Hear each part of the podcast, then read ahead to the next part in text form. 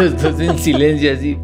Es que me recordé ahorita de un mito que, que dicen que Minos, el rey Minos, eh, tenía orejas de burro. Y entonces solo lo sabía su peluquero. Ah, Y entonces, eh, pero le, le hizo prometer que no se lo iba a contar a nadie y que si se lo contaba lo mataban, ¿verdad? Porque ajá. rey. Y el, al barbero le dio mucha risa, así, cuando lo miró, mucha, mucha risa, que decidió abrir un hoyo en la tierra y lo dijo, Minos tiene orejas de burro. Y cerró el hoyo. Y dicen que de ahí creció una palmera y que cuando el viento golpeaba la palmera, se escuchaba, Minos tiene orejas de burro. Minos tiene orejas. No, hombre. Voy a hablar así. Al, hace poco hubo una, eh, una- la Red Bull Centroamericana. Y, y- y participó un guatemalteco, Gueto, Ah, que contaste hizo la mejor entrada que se ha hecho al beat. Ahí te la voy a mostrar. Ahí se las voy a mostrar. Buenos. Bueno, entonces, la mitología como fuente de reflexión. Así es. Ese es nuestro tema, Ese es nuestro tema. la mitología. ¿A ti te gusta la mitología?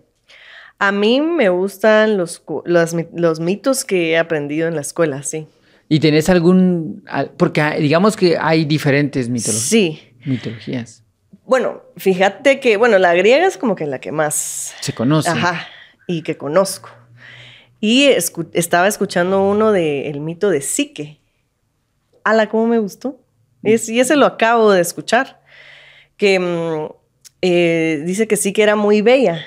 Era tan bella que empezaba a opacar a, quiero decir, a Afrodita. Sí.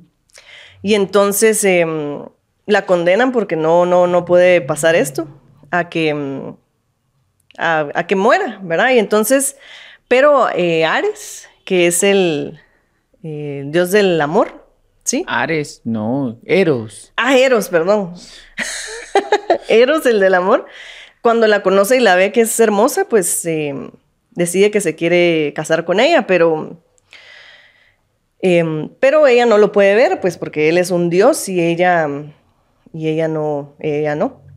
Bueno, de hecho, miento, la iban a casar, pero que dice que ese casamiento todos llegaron de negro y que era el casamiento más triste de la historia, pero sí que no estaba triste porque ella sabía que pues era lo que le tocaba y estaba como aceptando esto. Entonces al ver esto, Eros decide que se la lleva y tiene como ellos su, su aventura de amor y que quiere que esté con él, pero ella no lo puede ver. Entonces eh, ya cuando ella está viviendo con Eros, sus hermanas la llegan a visitar y cuando ella les cuenta que no lo ha visto, ellas le dicen que seguramente es un monstruo y además que ven que vive como en una casa así súper eh, de lujo y todo, ¿verdad? Entonces le dicen que le dan una daga y le dicen que, que lo mate y que lo alumbre, para que lo alumbre primero y que luego le ensarte la daga porque seguramente es un monstruo. Y entonces ella en la noche decide que lo va a hacer y, y lo alumbra y cuando lo alumbra y ve que era un dios, ¿verdad? Y le ve las alas y todo, decide que ya no lo va a hacer, pues, ¿verdad? Y dice, bueno, como no se ha dado cuenta que, que lo estoy viendo, me voy a hacer la loca, dirás. Y entonces, pero dice que una gota de aceite de, de la lámpara le cae en el hombro a, a Eros.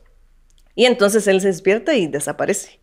¿Verdad? Que por qué, que, que como ella hizo eso, pues ahora él, eh, pues ya, ya no va a estar ahí. Y entonces la única forma en que ella la perdonarían por haber hecho eso los dioses es que tiene que ir al infierno y que allí em, hay un cofre que ella tiene que rescatar. Y, mm, y así ella podría como, porque ella está muy triste de que perdió a, a Eros, pero que al hacer esto pues ella tiene que morir, ¿verdad? Entonces los dioses al ver el sacrificio que hizo ella de, de morir, es como de las únicas humanas que la permiten entrar a la, eh, al- con los dioses, pues, ¿verdad? A verlos. Eh, por ahí va el mito, pero, Por ahí va. pero Sí. mira, me gustó, me gustó mucho. Ese, esa, esa relación Eros-Psiquis es quizá uno de los motivos de arte que también se repitió un montón en el Renacimiento. Hay una famosa estatua que es Eros y Psique, que están, que no se tocan, que están los dos rostros y que no se llegan a tocar. Y es que después Psique representó eh, la psicología, por eso también se le representa como una mariposa, porque es volátil. Y este aspecto que contás de, de querer saber, pero acercarse, pero irse con algo que no conoce. Y esto es lo que representa la psiquis humana. Y la psiquis humana que se, que se vuelve loca, entre comillas, con, frente al amor. Frente al amor. Ajá, sí. Es, es, quizá de los... en el Renacimiento fue bien conocido ese. Sí. Ese mito, fíjate. Y a mí me gustó un montón cuando lo escuché dije, ah, ese no lo conocía, es, es nuevo para mí. Ah, sí, pues nuevo. para mí. Ajá, sí. Cinco mil años. no, no, no tanto. para mí. Bueno, entonces la, la, griega es la que... Sí, es la más, como, como dijiste, la más eh, conocida y también la que yo, de, las, de los que yo he conocido más. Pienso que es de la que más mitos hay. Eh, y de la que más versiones se hicieron, sobre todo en el Renacimiento, porque eh, el Renacimiento es volver a los valores clásicos. Y volver a los valores clásicos era eh, al, mundo clásico más bien, era volver al mundo clásico griego. Y entonces, bueno, vuelven a leer a Platón en el Renacimiento, vuelven a, a estudiar estos valores y algo que les sorprende un montón es la mitología. Y entonces vuelven otra vez como a retomar mitos. Pero como los mitos no era una sola versión, porque eso es lo interesante de un mito, que un mito es una historia que tiene de fondo ideas. Sí. Ajá. Tiene de fondo eh, ideas que pueden ser enseñanzas, ideas que pueden estar relacionadas con algún conocimiento astrológico, con algún aspecto de la naturaleza. Entonces hay versiones del mito, hay muchas versiones de los mitos. Y los renacentistas, algunos los transformaron ahí como para hacerlos más bonitos, además de que ya les gustó esto como de la representación teatral, entonces había que darle como un argumento más bonito, un pues. desenlace, un esto porque muchos de los mitos solo están contados como había un mito que era esto. Siguiente. Y, y ya a uno le, encanta que le digan, había una vez y colorín colorado, que sea como más estructurado. Entonces, sí, sí, ese, por ejemplo, es bien agarrado, bien, bien versionado. Hay varias versiones del amor de Psiquis y Eros. Me imagino. Ajá. Pero sí, eso que contás, pues que es también creo que un poco el, que podríamos un poco, el, el tema que podríamos eh, tocar también un poco es que, bueno, se habla que los mitos es eso, era un mito, una fantasía y todo, pero de alguna manera es una forma de transmitir una idea. Y, Que, es, que es como, llega como a la parte mental, digamos, nuestra, o como a esa parte interna, porque digamos que no es algo, voy a decir real, entre comillas, físico que estás viendo que pasa, pero sí es real porque si hay algo que puedes absorber de eso, que puedes tratar de entender y que se dice que pues era una forma también en que los dioses contaban algunas historias para que los humanos pudieran como comprender un poquito esa parte mental o interior de nosotros. El, mito actualmente es sinónimo de mentira. uno, habla así, dice, esos son mitos. para decir que son ideas falsas o historias que no tienen ningún sentido. Pero en la antigüedad no funcionaba así. Sobre todo lo que mencionabas, en Grecia de los grandes mitólogos, los creadores de todo este mundo, Hesiodo, Homero, y mucho tiempo después ya en Roma, eh, Ovidio, todos ellos, entendieron que el ser humano en esencia es un ser de historias. nosotros los seres humanos narramos historias, contamos historias, eh, nos gustan las historias. nos acercamos a las personas cuya historia nos es interesante y nos alejamos de personas cuya historia no, nos, gusta. Ajá. O sea, sí, somos, somos seres de historias. Y entonces ellos se dieron cuenta de esto y vieron que hay una facilidad también en la transmisión de las historias. En yo venir y contarte la historia y después tú contársela a alguien. Pero también se dieron cuenta de que las historias se pueden ir perdiendo se pierden en detalles. Sí, de, de como cuando uno no cuenta bien un chiste y se te van pedazos y entonces ya Así no... como no conté bien yo ahorita Ajá, el como mito tu mito, por ejemplo. Eh, se van perdiendo como detalles y que el ser humano se le olvidan detalles, pues. Pero lo importante de los creadores de mitos no era contarlo tal cual, sino que se mantuviera una idea de fondo y que esta idea pudiera traspasar todas las versiones. Y que así durante mucho tiempo los mitos van respondiendo a ideas interiores. Entonces tenemos mitos, por ejemplo, que es el mismo mito versionado, ¿sí? que es, por ejemplo, uno de los más famosos, es el mito de la caverna de Platón.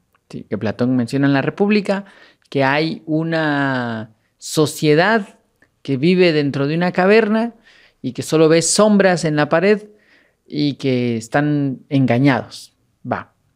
Ese mito se ha versionado N cantidad de veces. En En películas. películas. Que uno podría decir, pero Matrix no tiene nada que ver. Y Matrix es el mito de la caverna. Porque aunque la forma cambie, la forma de narrarlo cambia, ahora hay efectos especiales y cosas así, eh, la idea Es, sí. prevalece. Entonces la mitología antigua, sobre todo, eh, tiene ese, ese valor de tener una idea de fondo. Hablando de la mitología antigua, ahora la publicidad y todo eso se las lleva de que crean mitos. Y esto pero solo son formas de vender cosas. No es necesariamente un mito que tiene una idea que ha traspasado 2.700 una años, idea. 4.000 años, Atemporal. ajá, temporal, y que sigue ahí.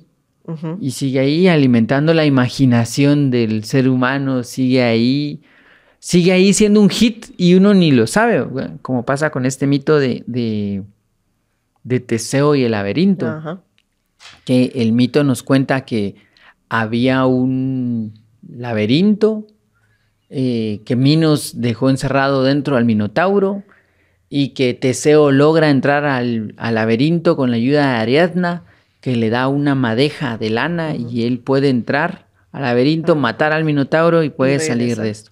Y ese mito es de la época cretense, o sea que estamos hablando cerca del siglo VIII antes de Cristo, que ahí más o menos Ajá. pertenece la historia del mito. Pero Inception, que es una película Sí. nueva, es el mismo mito. Y es tan descarado el mismo mito que la chica que hace los laberintos en Inception se llama Ariadna. Ah, mira. Ajá. ¿Y qué hace ella? Laberintos. Ajá. ¿Y a qué le enseña a hacer a él? A, a construir el laberinto para que el sueño sea como más complejo. ¿Y qué es lo que tiene que hacer Leonardo DiCaprio? Entrar en ese laberinto y matar algo que hay adentro Ajá. Y salir. Y salir. Ujú. Ah, Ah, mira.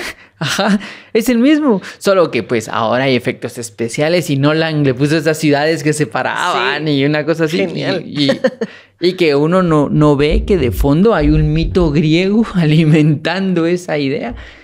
Que cambia la forma, tiene pistolas, persecuciones en la Sí. nieve y, y- Sí. cosas en cámara lenta. que, le, que impresionan a la mente, pero en el fondo la idea continúa. Es la misma idea. Fíjate, Fíjate, que sí. entonces sí, se mantiene un... Ese es la- el poder de la mitología, poder traspasar ideas.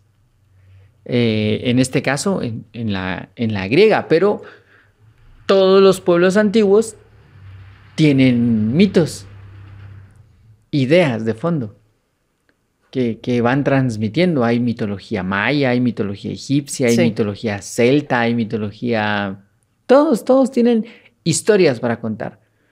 Eh, y, y lo interesante es que a veces se repiten. O sea, pueblos de, De, pueblo en pueblo, de cultura ajá. en cultura, divididas en el tiempo, en el espacio, así de la India a los mayas. Hay un mundo de por medio y en el tiempo, la India en el 700 antes de Cristo y los mayas en el 200 después de Cristo. El mismo mito. ¿Y si- qué? ¿Qué? ¿Qué Adaptado a sus. adaptado a, sus su culturas, versión. sí. Ajá, y que ¿cómo así? ¿Por qué? ¿Por qué? ¿Por qué, Paula? ¿Por qué? Pues yo no tengo las respuestas, pero al final también siempre responden como a una lucha de, del personaje, ¿no? El principal del, del mito, que tiene que pasar, ¿no? Una lucha que va a encontrar, una búsqueda de, no sé, ser héroe, de, salvar la historia o, o, traspasar lo que sea la prueba que tenga que pasar, que al final son cosas que nosotros tenemos que hacer en, el, en, el, diario vivir, digamos. Es que responden, responden al ser humano y el ser humano siempre va a pasar las mismas cosas, pues, pues o pues ha pasado por los mismos problemas. Uno cree que es muy diferente al, al egipcio del siglo segundo después de Cristo, porque usamos t-shirts y tenemos internet, ¿verdad?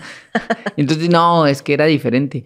Pero en el fondo, en el fondo, el ser humano es igual, el ser humano que sueña, que anhela, que dice la verdad, que miente, que ese, eso se mantiene. Sí. Entonces la mitología responde a esa parte esencial del ser humano. Sí, mira. Qué interesante lo que estamos descubriendo. Pero sí, responde a eso y que al final, bueno, esa búsqueda que hay de vencer o yo qué sé, pero que siempre en el fondo también hay como una como búsqueda de los valores, digamos, porque no, pues nadie va a decir, ay, a ti te gusta que te mientan. Ay, sí, me encanta que me mientan, ¿verdad? O sea, todos queremos como que no nos mientan, tener transacciones honestas y todo. Entonces sí hay como también esa búsqueda de ese valor dentro de en los mitos y que debería existir también en, en, la vida, ¿no? Ajá. Pero sí, qué interesante lo que, lo que los mitos nos enseñan lo que los mitos nos enseñan si logramos quitar prejuicios. Sí. Porque lo que pasa, digamos, lo que más le ha costado a la mitología griega es quitarse un montón de prejuicios acerca de ella misma, porque nosotros juzgamos al mito desde nuestra visión. Entonces, yo he escuchado un montón de veces que dicen, es que Zeus era infiel. Porque en nuestro mundo moderno el concepto de la infidelidad es una cosa, pero no podemos ver el mito que, que no se trata de eso. No, no es ese el, sentido del mito, no es la, esa la idea, sino que hay otra idea de fondo. Sí, y que a veces se, conoce como superficialmente el mito, pero realmente como cuando lo lees un poquito más o lo estudias un poquito, entendés, ajá, esa, esa realidad o esa respuesta que hay, porque también ponete en el de Narciso, ¿verdad? Que, muere viéndose en el agua, ¿verdad? Em, pero su mamá cuando él nace le pregunta, como había profecías que les daban, pregunta si él iba a vivir mucho o poco. Y le dicen que si se conoce a él mismo, va a vivir poco. Y si no, va a vivir mucho. Entonces dice que cuando él se está viendo realmente es que llega a esa realización de conocerse a él mismo pues y de eso profundo que hay. Exacto. Entonces él muere esa parte, así como nosotros, bueno, debería, por ejemplo, cuando ya pasas a la adolescencia, pues muere tu parte infantil. Sí, sí. debería, ¿verdad? Que a veces uno la sigue, la sigue Pero ¿por qué me miras, ¿por qué me miras tan fijo a los ojos? Estamos platicando. Ah, bueno, yo creí que parte infantil, yo. Entonces, ¿yo? sí hay como el conocer bien los mitos para entenderlos un poco, pues porque hay términos también, que, por ejemplo, el narcisismo, ¿verdad? Que sale de eso. De ese mito. Pero hay, hay otra cosa ahí. Hay una parte simbólica que requiere un poquito más de reflexión, ¿sí? Por ejemplo, esto que te mencionaba de Zeus, que sí, en la mitología Zeus tiene muchos hijos, tiene muchas esposas y esto, pero visto desde superficial, o sea, visto desde una dimensión telenovelesca, lo que miras es un señor que tiene muchas amantes. Y, así con música dramática, inserte música dramática, sí. No tiene nada que ver con eso, sino que Zeus representa la, la voluntad y la voluntad puede transformarse y la voluntad conjugada con otros elementos siempre va a generar vida, siempre va a generar otra cosa. Eso es lo que representa. Pero claro, ya, si te ponen a la, a la Zeus como Arnold Schwarzenegger, entonces decís, sí, no, tiene muchas novias. Eso es lo que pasa, que una de las cosas que nos ha roto el conocimiento antiguo es la superficialidad que tenemos para juzgar las cosas.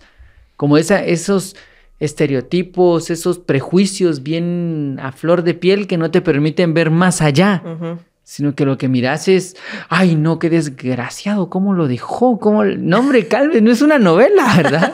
sí. Trate de ver, no es para entretener, es para enseñar Hay un mensaje. Hay un mensaje, rompa eso. Pero el que esa superficialidad no te permite ver la enseñanza, sino que te quedas solo con el envoltorio. Ajá. Y, hay que... Sí, hay que pasar la, superficialidad de lo, de, lo, que ves o de lo que conoces del mito, la historia, para llegar ya al, al mensaje que está ahí velado. Ajá, ajá. Y es que a través de mitos es más fácil educar. Es más, a uno cuando es niño le cuentan historias para educarte. Y estas historias te permiten como cuando eres niño generar ciertos comportamientos. Y estos comportamientos te generan una moral. Y esta moral definirá un poco tu carácter. es más complejo las historias que se cuentan. La humanidad también ha creado historias para poder ir desarrollando ciertos aspectos. Sí. Mm, entiendo que uno de los factores de nuestra sociedad actual es esa falta de mitología, esa falta de valores internos, porque con este descubrimiento científico de que ahora todo se sabe y de que eh, el que cree en cosas es bobo y esta arrogancia actual de sabérselas todas y no, yo lo vi en un documental. No, no, no, fíjate que en YouTube hay un video que te lo explica. O todo ese, ese tipo de cosas. La intelectualidad sobre el, la, por encima de, ajá. de la parte profunda, pues, de, que la pongas en práctica. Pero es una, eh, es una intelectualidad superficial. Ajá, Porque eh, está basada en videitos de 8 minutos, de 10, en documentales de dudosa procedencia, en artículos de Vice, o sea, así como cosas que decís, ya, sí, tampoco es que te leíste un libro de mitología. No, no, no. Yo lo vi en... Eh, ese, eso, digamos, ha, roto la profundidad de reflexión. Ya, ya no hay profundidad de reflexión, sino que lo, se ve la mitología como entretenimiento. Sí. Entonces hay que entretenernos. Sí. Y lo que decís de que es esa parte novelesca que, que tiene el drama y todo, y que eso es lo que lo atrae a uno a estarlos viendo, pero pero sí hay más debajo de eso, ¿no? Y se siente uno ofendido por lo que pasó y realmente hay un mensaje debajo que hay que sacar, o sea, son como claves que le están dando a uno para la vida. Ajá, son claves, eso, los mitos son claves de vida, pero si te quedas con la versión superficial. No hay, yo hace, hace, no, no mucho, pero alguien me decía, yo estaba leyendo un libro de mitología a mí me gusta la mitología. Ah, si no te pregunté, ¿te gusta la mitología, Mario? Sí, me gusta la mitología. Te encanta. estaba leyendo como algo de mitología y alguien me preguntó, me dijo, ah, a mí también me gusta un montón, que no sé qué.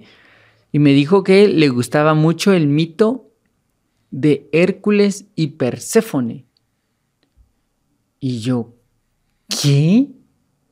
No lo conozco. Hércules y Perséfone. No existe esa relación Hércules-Perséfone y a buscar, va, así. Resultó que hay una película de Disney ah. en donde sí hay un vínculo Hércules-Perséfone. Y yo pensé, a la gran ¿Por qué? no, no, no, no grité, ¿verdad? pero, eso pasa, pasa que las versiones actuales que son para entretener, no les importa romper con el contenido del mito con tal de entretener. Sí, de que hay ahí, ajá, una trama y un desenlace. Ajá, un desenlace, un vivieron felices para siempre. No, no hay una profundidad, sino que hay entretenimiento. Sí. Eh, y se juzga bien rápido. Entonces, ah, sí, yo sé de mitología porque miré Hércules, cosa que no he visto.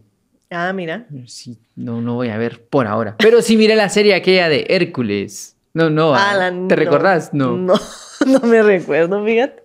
Hércules. No, ni la vi ni me recuerdo. La película de Disney sí la vi, me acuerdo poco. Pero... No, es que habían unas series de, de, que miraba yo de Hércules, de China, por ejemplo. Ah, de China sí. Va, eran dos series, China y Hércules. Ah, Hércules no me recuerdo. Sí, China la princesa guerrera y Bueno, y me acuerdo de China porque mis primos la miraban, no era que yo las viera, entonces probablemente por eso no me acuerdo tampoco de Hércules. Pero bueno, Terminemos el podcast aquí. no, sí, es esa, ese problema de entretener, del entretenimiento como bien superficial y no darnos cuenta de que la mitología en algún punto no solo estaba relacionada con las enseñanzas, sino que también con, las aplicaciones morales, perdón, sino también habían enseñanzas bien profundas. Por ejemplo, ahorita estamos muy cerca del 21 de septiembre. Y el 21 de septiembre se contaba el mito del rapto de Perséfone por Ah, Hades. Ajá, sí. Y esto respondía a una época del año, que era el otoño, estación. ajá, Ajá. que era el, el inicio del otoño, que respondía también a la época de, de la, de la cosecha, que Ajá. respondía, o sea, respondía a muchas cosas a través de un mito. Sí, el mito. Es En- muy chilero y, y, ajá, cuando ya entendés ese mensaje ahí que te está explicando algo de la naturaleza en este caso. Sí, la, la mitología súper conectada con, con conocimientos súper profundos. Ajá. Y entonces eso te explica cosas como, eh, ¿por qué eh, el signo de cáncer es un cangrejo? Bueno, la mitología tiene una forma de explicarlo. ¿Por qué la- el signo libra es una libra? Ajá. Sí, te- la mitología tiene una forma de explicarlo. O sea, ellos se, se daban cuenta de que el sol, después de llegar a cierto punto, empezaba a retroceder y justo empieza a retroceder el 21 de junio. ¿Y qué retrocede? Un cangrejo. Ah, va, entonces ese es el signo de cáncer.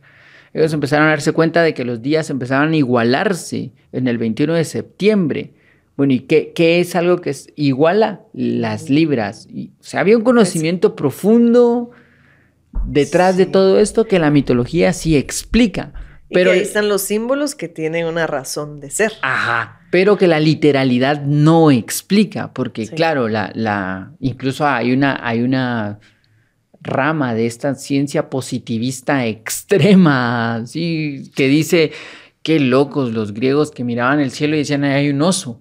Ah, son unos bobos, ¿verdad? Porque ahí, no hay un oso ni No de tiene forma de Son oso. cuatro estrellitas y una aquí. ¿Cómo vieron un oso ahí? Es que de verdad son bobos. Pero eso es ser muy superficial Ujú. y literal. Y quedarte en, en la parte que también eso lo, lo dije antes en, el, en, el- en nuestro podcast de la vez pasada, pero de la curiosidad, o sea, no pasas de, de ahí, de, ay, sí vi eso y dice que es un oso, y, pero no lo entiendo y ahí se acabó, sino que tenés que tener un interés verdadero para buscar la respuesta y pues salir de la duda o entenderlo. O, Ajá, o Y- ver qué más hay ahí de, de fondo, reflexionarlo un poco. ajá, Yo incluso, a, a- a mí la parte que más me gusta de los mitos es que siempre tienen como un lado poético, Sí. cinematográfico, que, que me gusta mucho, como de... A veces los imagino y terminan como Ala, en sí. cosas súper poéticas. No, y te imaginas al, al héroe ahí, por ejemplo, cuando Hércules entra, tiene que limpiar, Los establos de... ajá, Ajá. y que es esa, y con sus manos tiene que limpiar las heces de, de ¿qué eran? Los, De los bueyes. ajá, pero es esa, esa parte que uno tiene que también buscar de uno, de esa parte más oscura que uno tiene que limpiar, buscar, limpiar para que puedas ver qué hay qué hay detrás de eso. A la que poético es. ajá, Sí, a mí muy- siempre, siempre me gustó eso, esa, esa idea de, de seres que se transforman, seres que dejan de ser, eh, seres que conviven con la naturaleza y, y- y- y siempre me lo, me lo he imaginado Sí. así, como, ah, la gran, qué, qué- qué bonita la historia. Y ya cuando le, le empezás a dar vueltas, y dices, ah, sí, me gusta más lo que tiene de fondo, Ajá. lo que dice de fondo. Sí, sí hay una sustancia ahí. Ajá. No es superficial, no es, nunca son superficiales. A la es que la literalidad sí lo ha destruido todo. Siempre. Tomarse las cosas literales ah, lo, lo, lo ha, lo ha marcado todo en... Sí, lo, ha reducido todo a cifras, números, pesos, Ajá. fechas. Y eso hace que no puedas ver como el contenido. Es como uno no puede tomar a una persona literal. O sea, no me refiero a sus palabras, sino me refiero a la persona. Yo no te puedo conocer a ti leyendo tus datos. Ya. O sea, si yo leo cuánto, dónde, cuándo naciste, cuándo te graduaste, cuánto mides, cuánto pesas, todo eso, Ajá. así, yo no te podría conocer. No podría, podría decir que conozco una parte tuya, pero ni de cerca de conocerte. Sí, pues. Sí, es más, si alguien lee tu, todos tus datos, tu expediente, tu currículum, Si alguien ve tu Facebook, si alguien ve tu Facebook, por ejemplo, eh, no puede conocerte porque son cifras, Ujú. es literal. Para conocerte hay que ver cómo esas cifras se conjugan. con tu forma de ser, con cosas que no se pueden enmarcar dentro, de los, dentro de los datos. Lo mismo sucede con la mitología. Si lo agarras así, literal. literal, fechas, cifras, esto, no llegas a conocer la historia, solo conoces las cifras que hay de fondo. Esto hay que empezar a, a conocerlo, a acercarse, a ir interpretándolo como una persona. O sea, seguro hay personas que te conocen desde que tenés 10 años y hay gente que te conoció la semana pasada y han de haber cosas que tienen en común los dos que dicen, ah, sí, Paula es así. Y, ya de haber cosas que el de que te conoce desde antes va a decir, no, fíjate, Paula, no es así. es mejor. Bien ahí. Pero porque ya tiene un tiempo que le permite reflexionarlo e interpretarlo, al contrario del que te acaba de empezar a conocer. Lo mismo sucede con la mitología.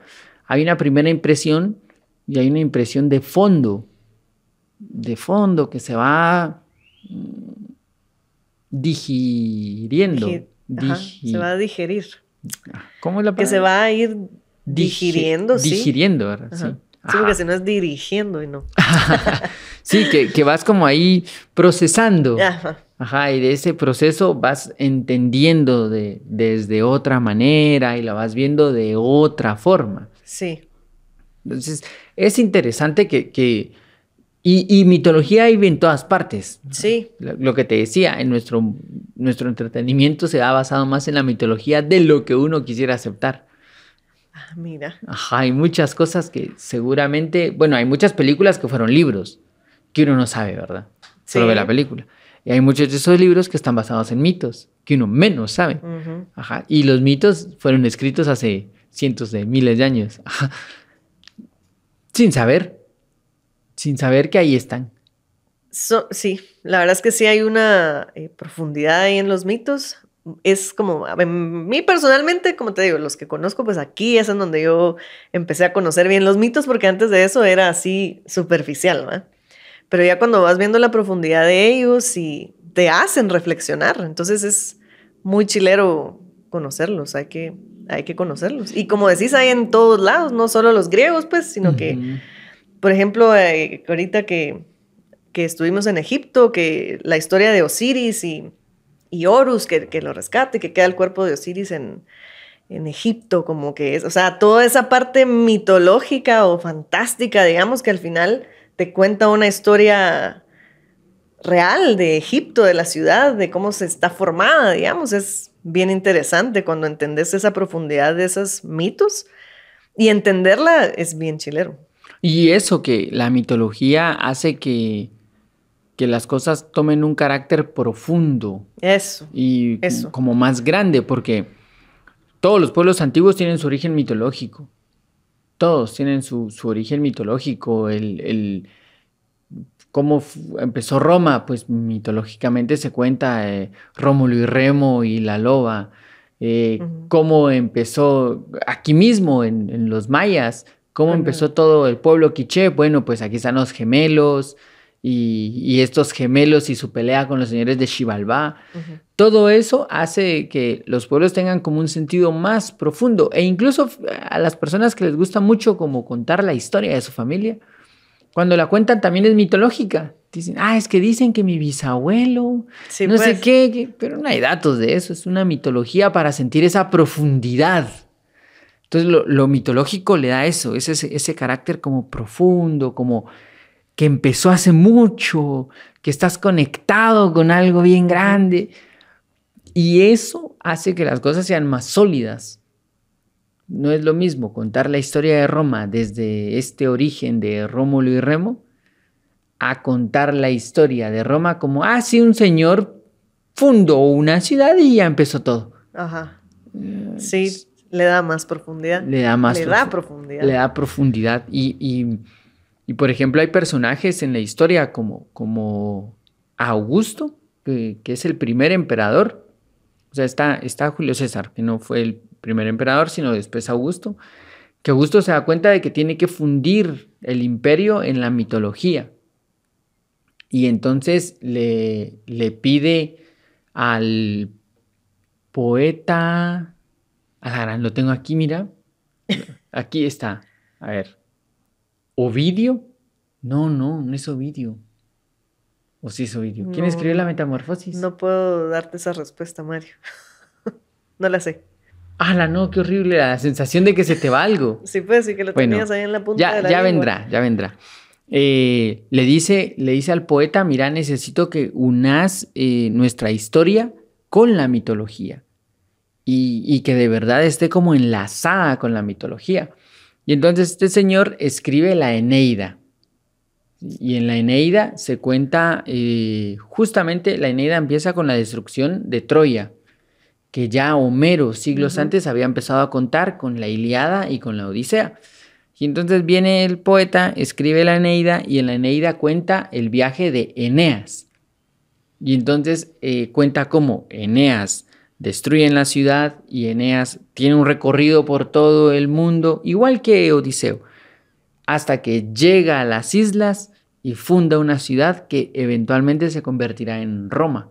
Pero entonces Roma es heredera de Eneas, que es heredero de Troya, que es heredero del mundo antiguo. Entonces ya con esto, Roma ya no es una ciudad que hicieron un par de señores, sino que es algo que viene desde muy atrás.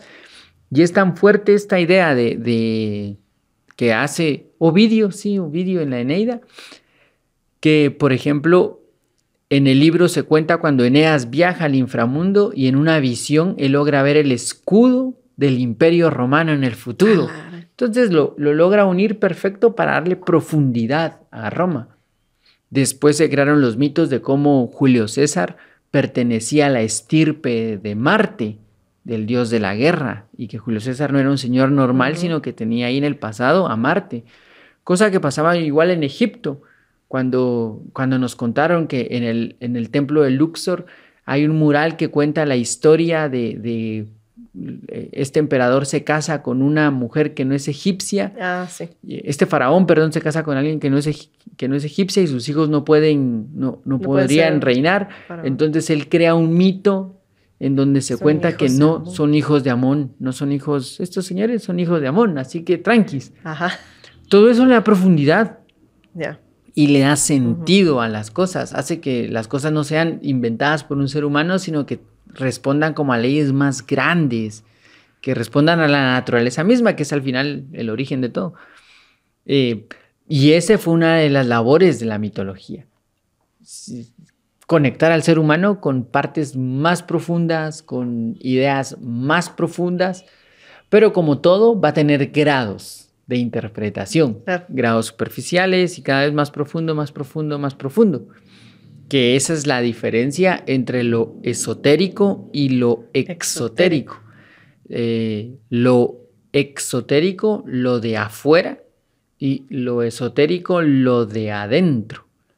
Lo de afuera es formal y cambiante y lo de adentro es permanente. Entonces todo lo que existe tiene un lado esotérico y un lado exotérico. Eh, y en los mitos pasa lo mismo. Lo exotérico es la historia, personajes, se quieren, no se quieren, y lo esotérico es el fondo. Tener una mitología es poder conectarnos con ese lado esotérico, con ese lado profundo de las cosas. Entonces, tú podrías entender eh, muchas cosas leyendo la mitología, si tuviéramos esa profundidad. Claro.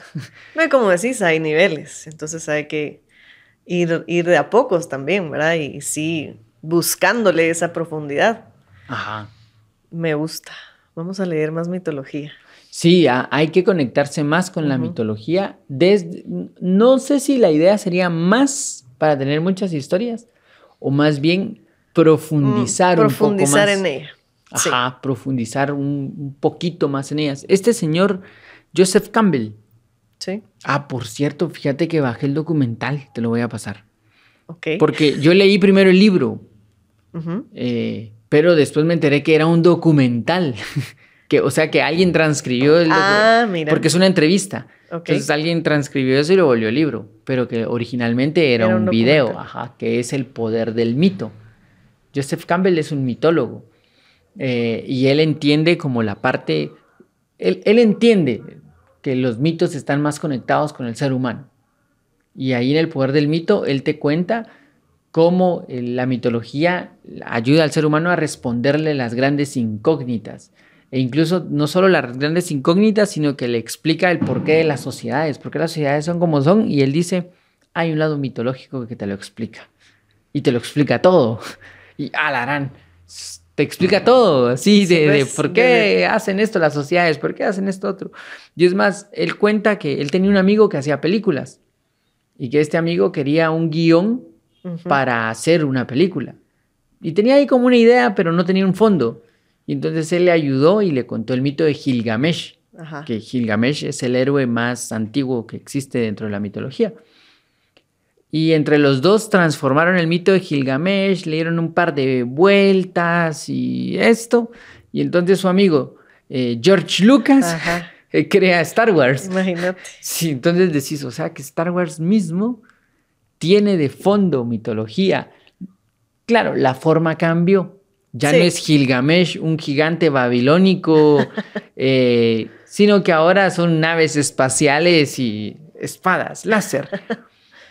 Pero ahí está. Pero el, mito continúa, eh, el, fondo, la idea continúa. Ya no llamamos Gilgamesh, llamamos eh, Luke Skywalker, pero es lo mismo. De, fondo hay una idea que alimenta eso.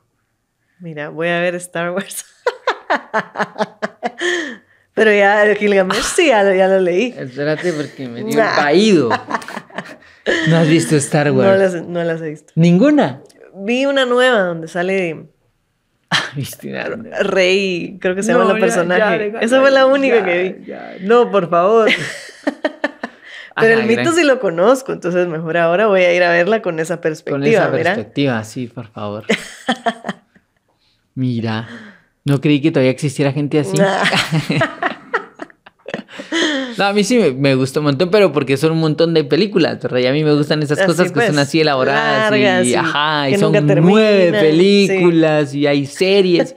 No, no lo he visto todo, porque yo sí sé que eso es una profesión, va. Gente que ha leído todo, ha visto las sí, pues. caricaturas. No, yo no, yo solo he visto las nueve.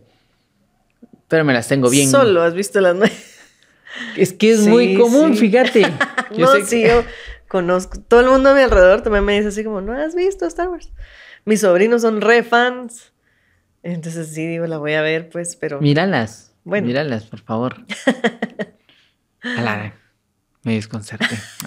no, pero, pero sí, sí, es, sí hay un, lado muy profundo en esas cosas. Y, fíjate que no, no son famosas solo porque tienen naves espaciales. Sí, hay algo profundo ahí. Ajá, tienen que, tener una idea que conecta. incluso hay eh, toda la mitología que siempre nos habla de maestros y discípulos. Siempre la vas a encontrar en cosas que conectan con el ser humano. O sea, la idea de tener un maestro y un discípulo.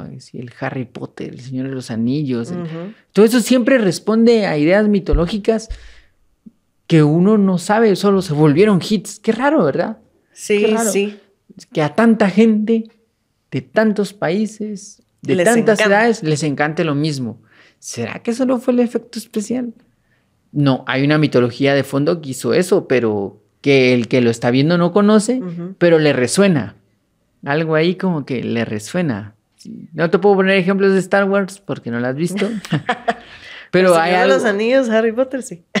Ajá, pero que hay algo ahí que, que como que resuena. Es más, la, la creadora de Harry Potter HK eh, Rowling. Ajá. Ella en la universidad estudió. JK. ¿Y qué dije? HK. Ah, perdón, perdón. Sí, sí, JK. Ella en la universidad estudió mitología griega. Ah, Ella se graduó de la, de la universidad como mitóloga. Sí, hay una capacidad ahí para crear esa. Ajá, y cuando te das cuenta, todos sus nombres y las cosas son tomadas de los mitos. Mm que ella les ha dado vueltas. Esta, la, la capa y la invisibilidad es un mito súper famoso de, Ares y de Hades, perdón, y su casco de invisibilidad y muchas cosas que ella toma prestadas de la mitología griega que no le quitamos ningún momento su genialidad de poder conjugarlas todas para crear un mundo. Pero ¿de dónde se basó? De la mitología griega. No lo inventó de cero. Sí. sino que estudió una carrera universitaria sobre mitos Que le permitió. que le permitió entender algunas ideas que después conecta con millones de personas a lo largo del mundo. Entonces, sí, sí hay una profundidad, necesitamos esas historias profundas. Sí. Me gusta. ¿Te gusta? Me encanta. Por- entonces, la mitología sí es una fuente de reflexión. Sí es una fuente de reflexión. Acordamos, estamos de acuerdo en eso. Me parece. Lo dejamos, dejamos la conclusión aquí Dejemos ahí la conclusión. a leer mitología. Entonces, sí, a profundizar en ella. ah, bueno, a profundizar en la mitología. Sí. sí, me parece. Me parece también. Bueno, entonces, Gracias, Mario. gracias, Paula. Gracias, Gerson. Gracias, Gerson. Y ah, Hasta la próxima. hasta la próxima. Que los mitos nos acompañen. filosofía